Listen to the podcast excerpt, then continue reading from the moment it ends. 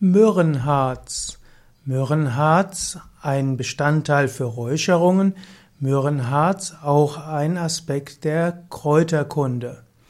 Myrrhenharz ist das Harz des Baumes Commiphora myrrha. Myrrhe wird eben auch genannt der Myrrhenbaum und Myrrhe ist letztlich das Gummiharz von mehreren Bäumen aus der Familie der Balsamgewächse.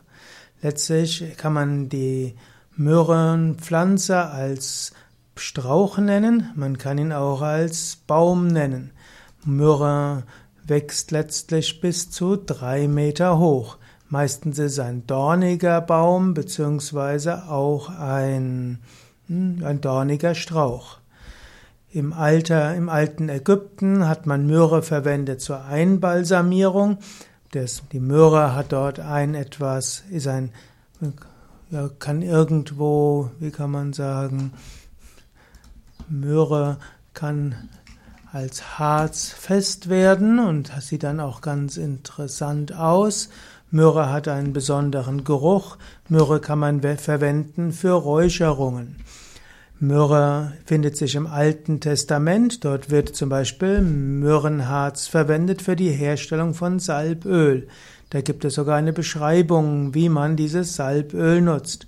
Und das Salböl ist eben das, was man zum Heilen verwenden kann oder auch als Symbol für Heiligkeit verwenden kann. Und so ist Myrrhe ein wichtiger Bestandteil in, von verschiedenen religiösen und spirituellen Praktiken. Es wurde der Priester im Tempel mit Myrrhe, hm, letztlich mit dem Salböl aus Myrrhe eingesalbt, auch die Stiftshütte und auch bei der Salbung eines Königs spielte Myrrhe eine Rolle. Myrrhe kann man ähnlich wie Weihrauch als Räucherwerk verbrennen, also auf einem Holzkohlentablette zum Beispiel. Myrrhe kann als solches eine spirituelle Schwingung herstellen. Myrrhe als Weihrauch und Räucherwerk oder beziehungsweise Myrrhe verbrannt als Räucherwerk soll auch heilen, soll die energetische Atmosphäre mit neuer Kraft aufladen und soll eben auch auf der Astralebene reinigend wirken. Es gibt auch die sogenannte Myrrhentinktur und die Myrrhentinktur hat sogar in Studien gezeigt, dass sie hilfreich ist. Zum Beispiel bei Entzündungen der Mundschleimhaut, dort wirkt sie nämlich desinfizierend, zusammenziehend. Auch hm, hat Myrrhe, Myrrhentinktur eine blutstillende Wirkung. Man kann Myrrhenpräparate auch krampflösend bei Darmerkrankungen einsetzen. Man nimmt an, dass die Heilpflanze den Spannungszustand der glatten Muskulatur herabsetzt, also insbesondere der glatten Darmmuskulatur und so können Darmkrämpfe gemindert werden.